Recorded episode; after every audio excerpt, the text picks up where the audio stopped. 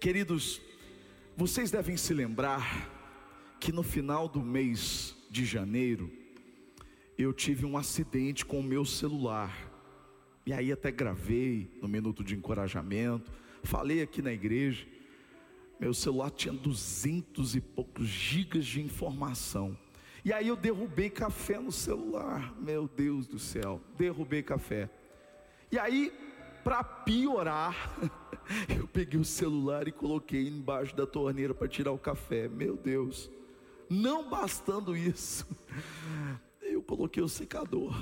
Tudo coisas que depois eu vi que não podia ser feito. Ainda liguei na tomada. O que, que aconteceu? Pifou. E aí eu não conseguia nada, perdi tudo, gente. Imediatamente eu precisei comprar um outro celular. Sem poder, tive que comprar um celular no mesmo dia. E aí você sabe, né? Transtorno, quando a gente muda de celular, aquela coisa, enfim. Mas enfim, comprei um celular novo. E aí eu ouvi que se a gente colocasse o celular no arroz, dentro do arroz, ele secava. Mas o problema não foi nem a questão que ele estava molhado mais, porque é, teve o choque ali com o secador, enfim. Eu coloquei, né? E aí eu me lembro que uma semana depois eu fui lá tirar, fui ver. Aí liguei o celular, liguei, tentei ligar, né? Ele não ligou.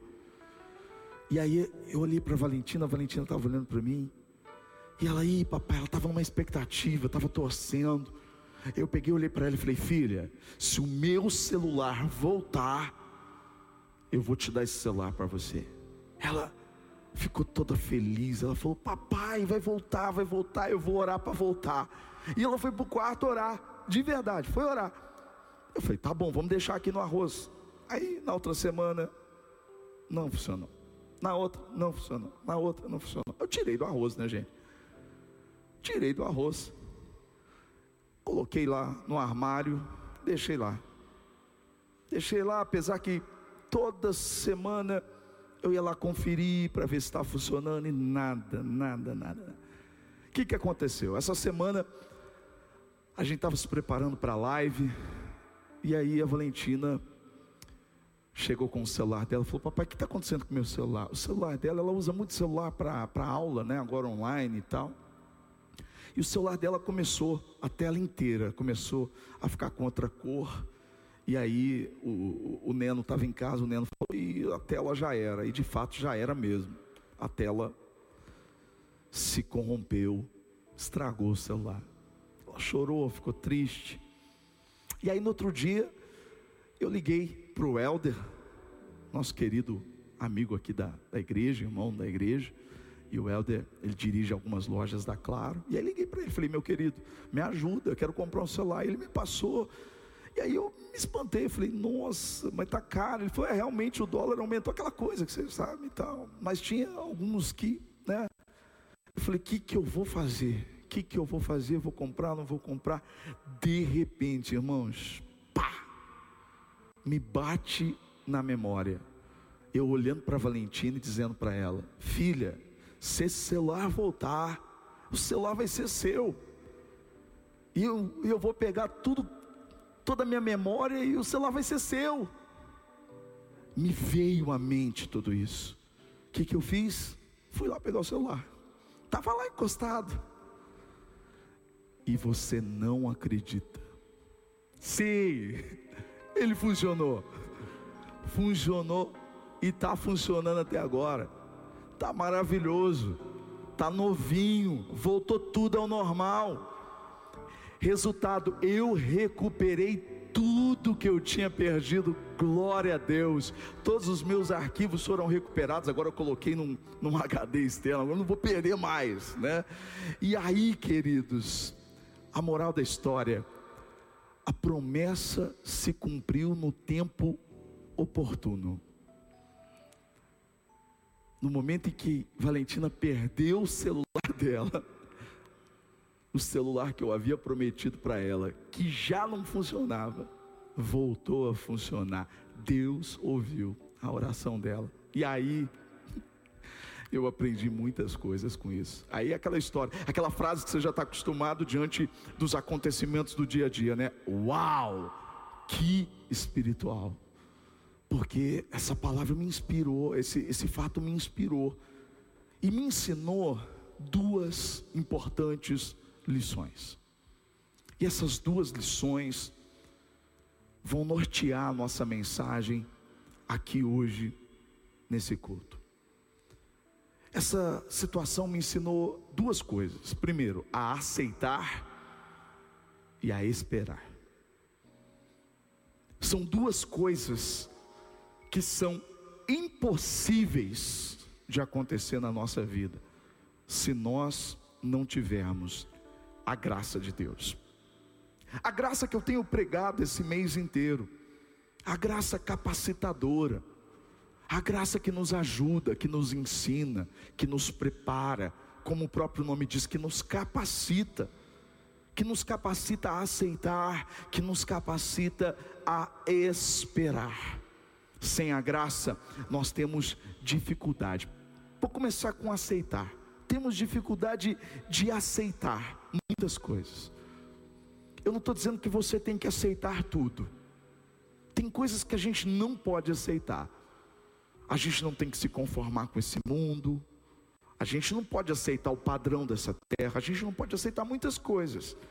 Mas existem coisas espirituais que, se nós não aceitarmos na nossa vida, nós não viveremos tudo que Deus tem para nós. A primeira coisa que eu aprendo é que quando o celular ele parou de funcionar, quanto mais eu tentei fazer alguma coisa para ele voltar, mais eu piorei a situação. Porque na verdade eu não entendo de celular. Porque se eu entendesse de celular, eu saberia que eu não poderia ter colocado ele na água, depois eu não poderia ter colocado o secador, depois eu não poderia ter colocado ele na tomada, enfim, eu fiz tudo o contrário, porque eu não entendo do celular. Mas eu desesperado, não aceitando aquela situação, eu tentei fazer alguma coisa e eu só piorei. É exatamente isso que acontece, irmãos. Muitas vezes, quando nós não aceitamos algumas coisas, a gente tenta fazer sem entender e a gente acaba piorando tudo. Eu sei que o Espírito Santo está falando com você. Quantas vezes a gente tentou consertar alguma coisa e pelo fato da gente não entender, a gente só piorou. Eu deveria ter aceitado, mas eu não aceitei. E o pior, eu fiquei remoendo. E não adianta você ficar remoendo com coisas que você não pode mudar. Uau! Pá. Tem coisa que a gente não pode mudar. Tem coisa que a gente não pode mudar, pelo menos naquela hora. E a gente tem que aceitar aquilo. Porque se a gente remoer, a gente vai morrer. Aquilo, ou a gente vai estragar. A gente vai atrapalhar. Três coisas que a gente tem dificuldade de aceitar. primeira, a vontade de Deus. A gente fala, seja feita a sua vontade, Senhor. Mas nós temos uma dificuldade de aceitar qual é a vontade de Deus.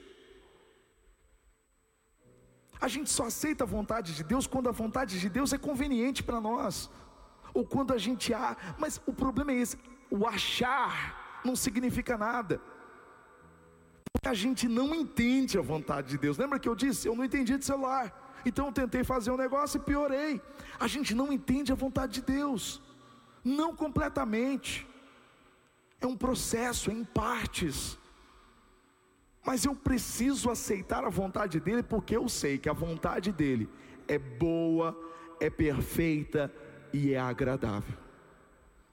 Mesmo que eu não entenda, mesmo que isso me doa agora, mesmo que signifique sacrifício, eu tive que comprar um outro celular.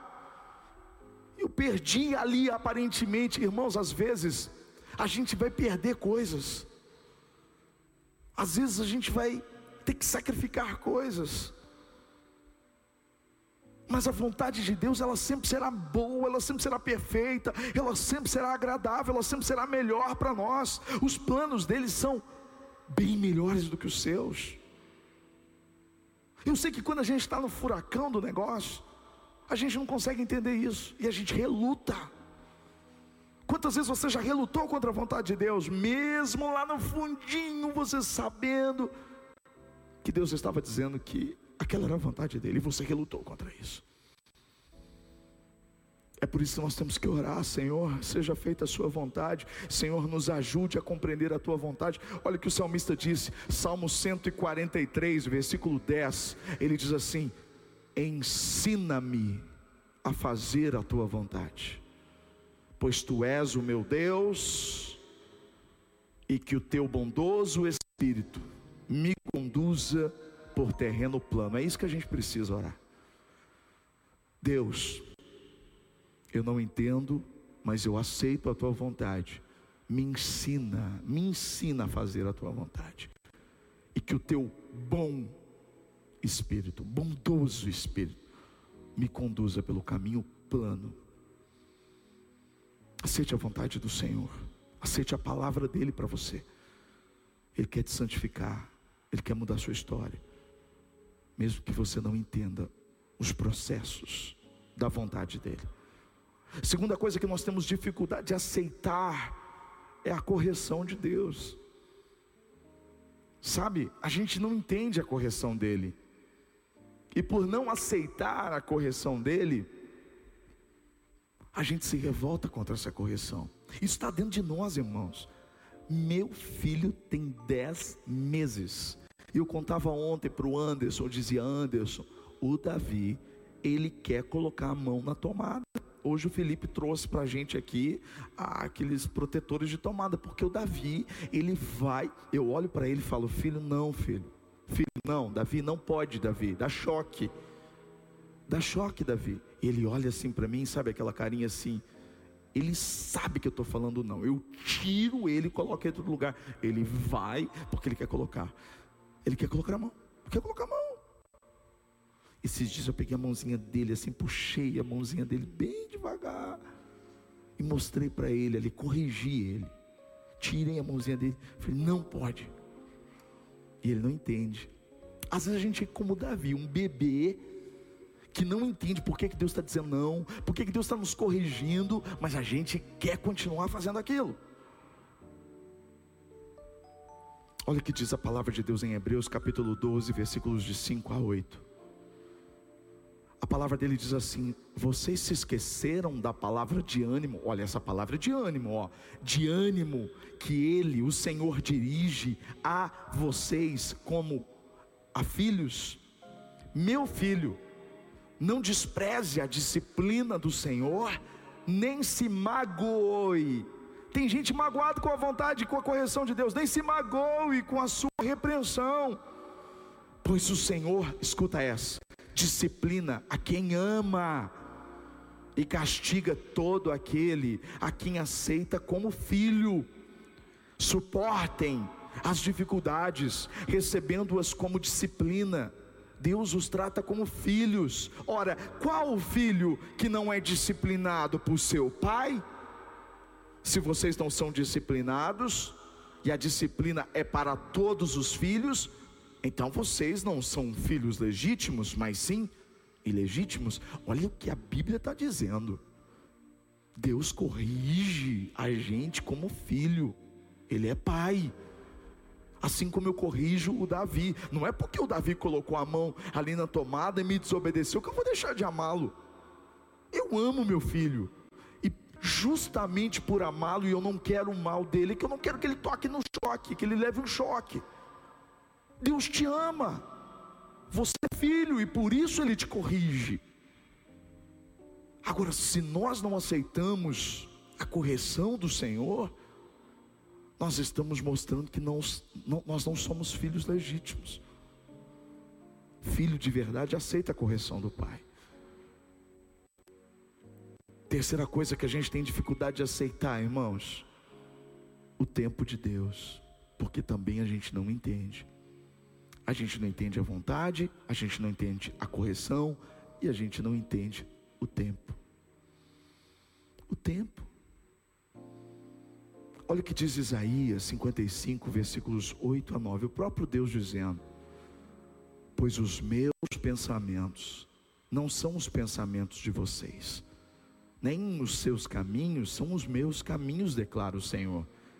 Assim como os céus, eles são mais altos do que a terra, também os meus caminhos são mais altos do que os seus caminhos, e os meus pensamentos mais altos do que os seus pensamentos. Isso quer dizer que Deus age de forma diferente. E se Ele age de forma diferente, o tempo dele é diferente. E a gente não aceita, a gente quer agora, ou a gente quer depois. Quando Deus está falando agora, a gente quer depois. Quando Deus está falando depois, a gente quer agora. Não, a gente precisa aceitar. Fazendo um paralelo com toda essa questão com o meu celular que não funcionou na hora, não era o tempo, não era a hora, não era o momento disso acontecer. E aí, porque não é o tempo, a gente vai desistir? Você vai desistir porque você não está aceitando o tempo de Deus, é isso? Eu não desisti do celular, eu não joguei ele fora. Eu guardei na esperança de que um dia ele funcionasse. É verdade, eu me frustrei muitas vezes quando eu tentei ligá-lo e ele não ligou. Agora, porque você se frustrou com uma coisa, não quer dizer que você vai desistir dela. Isso se chama esperança, isso se chama esperar no Senhor. Eu aceitei que eu não podia fazer nada, mas eu não desisti, eu simplesmente esperei. Tem coisas que você não pode fazer nada agora, mas você pode esperar no Senhor. Você pode esperar no Senhor. Eu sei que essa palavra esperar causa até arrepios, porque a gente não gosta de esperar. É ou não é? Ninguém gosta de esperar. Então a gente rejeita e a gente não espera. Mas quando eu olho para a palavra de Deus, eu vejo que esperar no Senhor significa entregar a Ele todas as nossas inquietações.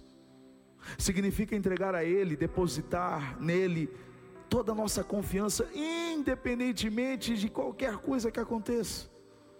É por isso que esperar não é algo fácil, não. É por isso que esperar no Senhor exige paciência. Uau! Aí você diz: Meu Deus, pastor, eu tô, eu tô tentando, mas eu não consigo ter paciência para esperar. Claro que você não consegue, ninguém consegue. Você acha que você vai conseguir paciência jogando paciência? Não. Paciência faz parte do fruto do Espírito. Ou seja, é o Espírito Santo que produz em nós paciência, assim como ele produz paz, como ele produz alegria, como ele produz amor, como ele produz fé. Paciência é algo que o Espírito produz em nós. Se é algo que ele produz em nós, não é a gente que produz. O que, que isso é, gente? É graça. É capacitação dele. É o Senhor nesse tempo tão difícil. Um ano de pandemia, um ano. Um ano atrás, a gente estava aqui fazendo culto sem ninguém. Aqui, um ano, estamos aqui de novo, mais uma vez.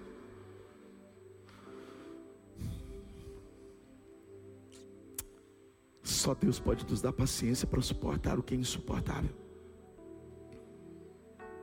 Só Deus pode nos dar paciência para esperar. Olha o que diz o Salmo 27, Davi, um homem que esperou muito. Ele teve a promessa de ser rei, mas ele esperou. Olha o que diz o texto. Apesar disso, apesar disso, guarde bem isso. Esta certeza que eu tenho, eu viverei até ver a vontade ou a bondade do Senhor na terra. Espere no Senhor, seja forte, coragem, espere no Senhor. Uau, olha o que o texto diz: apesar disso, apesar do Covid, apesar da loja fechada, da igreja fechada, do emprego fechado, da cidade fechada, apesar das UTIs lotadas, apesar de tudo que está acontecendo, apesar de tudo isso, o que ele está dizendo? Eu tenho uma certeza, eu verei a bondade do Senhor na terra dos viventes. Uau! Apesar de tudo isso, eu creio, eu vou ver a bondade de Deus nessa terra. Eu creio que você, apesar de tudo que você está vivendo, você verá, eu vou ver a bondade de Deus na sua vida, na sua casa, na sua família, em nome de Jesus. Eu vou ver, você vai ver. Essa é a afirmação de Davi. Por isso ele diz: espere no Senhor. Ei, espera nele. Coragem, espera no Senhor. Aquele que espera no Senhor não desiste no meio do caminho. Aquele que espera no Senhor não toma decisões por conta própria. Aquele que espera no Senhor não cede aos desejos da carne, da sua própria vontade. Aquele que espera no Senhor tem como certo que a vitória vai acontecer, que o socorro divino virá no momento oportuno. Aquele que espera no Senhor não anda na pressa e nem na pressão porque sabe que Deus anda no propósito. Deus não anda na pressão sua, Deus não anda na sua pressa, Deus anda no propósito. E aí eu termino lembrando do que aconteceu. Quando eu fiz a promessa de que o celular que tinha ali queimado, aparentemente, se ele voltasse, seria da Valentina. Eu queria que ele voltasse a funcionar ali naquela hora. Eu queria recuperar as minhas coisas e que ela usasse o celular. Mas eu quero que você se lembre. Ela tinha o celular dela funcionando normalmente. Cara, foi justamente no dia que o celular dela pifou que o outro celular voltou a funcionar. Meu Deus. Querido, não é uma questão de espiritualizar tudo, é de enxergar Deus em todas as coisas. Deus está nos ensinando o tempo todo. Isso quer dizer que no tempo oportuno, é no tempo oportuno que Deus age. E quando Ele age no tempo oportuno, quando nós aceitamos a vontade dEle, quando esperamos pelo agir dele, nós temos o que? Um testemunho para contar. É por isso que eu estou aqui contando esse testemunho hoje, para que o nome dele seja glorificado, para que isso possa abençoar a sua vida. Eu vim aqui e contei que o celular pifou. Eu estou vindo aqui para dizer para você que o celular ressuscitou. Eu posso estar vivendo ou vendo você passar por momentos difíceis, mas eu também vou ver o Senhor ressuscitando sonhos que parecem estar morrendo agora, que parecem estar mortos agora na sua vida. Para isso, aceita e espera. Pede para Ele acalmar o seu coração. Feche os seus olhos.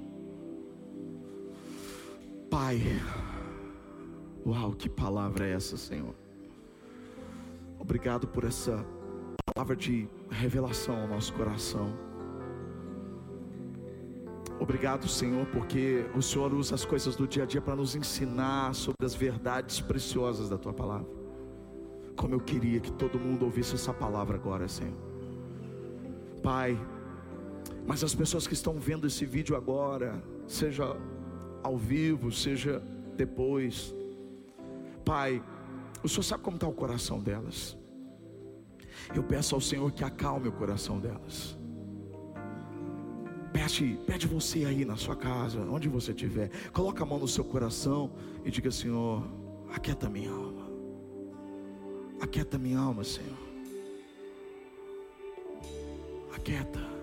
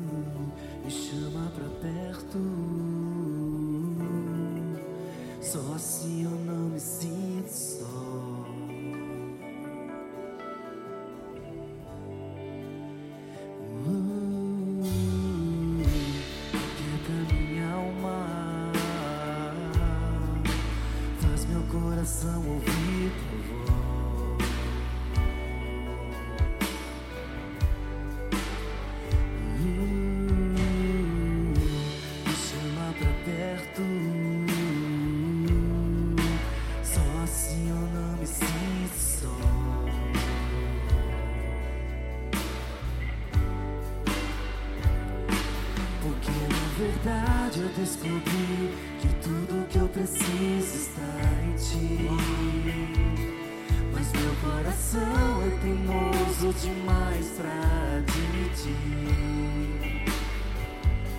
Sei que depender é como viver perigosamente, mas eu preciso acreditar e confiar no que você me diz.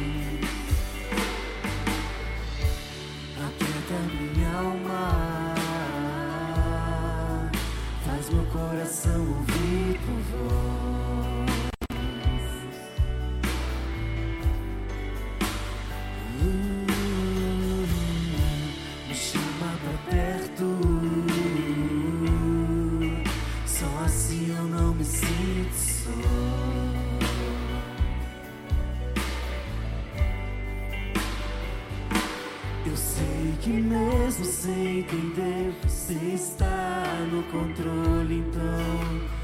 Esconda no teu coração, me amarre a ti, pra eu não desistir. Eu não quero mais fugir da tua vontade pra mim. Eu sei que vai ser difícil, mas você estará sempre comigo.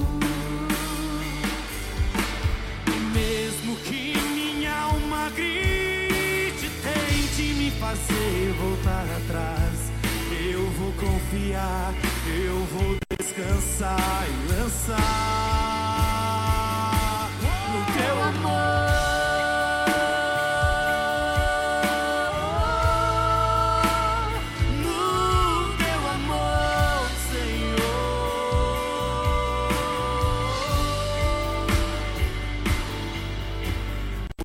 Tempo não pode apagar as muitas águas, nunca levarão o amor que você sente por mim. Eu sei que tudo vai se cumprir. Vai se cumprir. O tempo não pode apagar as muitas águas, nunca levarão o amor que você sente por mim. Eu sei que tudo vai se cumprir. Ser difícil, eu sei, largar tudo por você. Mas eu sei que quando eu pensar em desistir, Escute. você estará ao meu lado, me segurando, me assegurando de que tudo vai ficar bem. Vai ficar bem. Tudo vai ficar, vai ser eu sei. Vai ser difícil, eu sei. Largar tudo por você. Mas eu sei que quando eu pensar em desistir, você estará ao meu lado, me segurando, me assegurando de que tudo vai ficar bem. Tudo vai ficar Escute isso agora.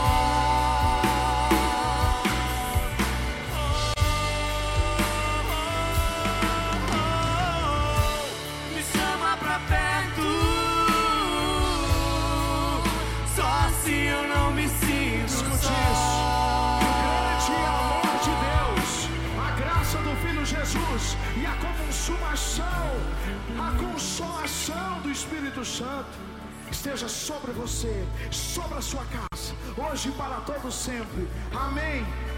Ótima noite, Deus abençoe. Oh, minha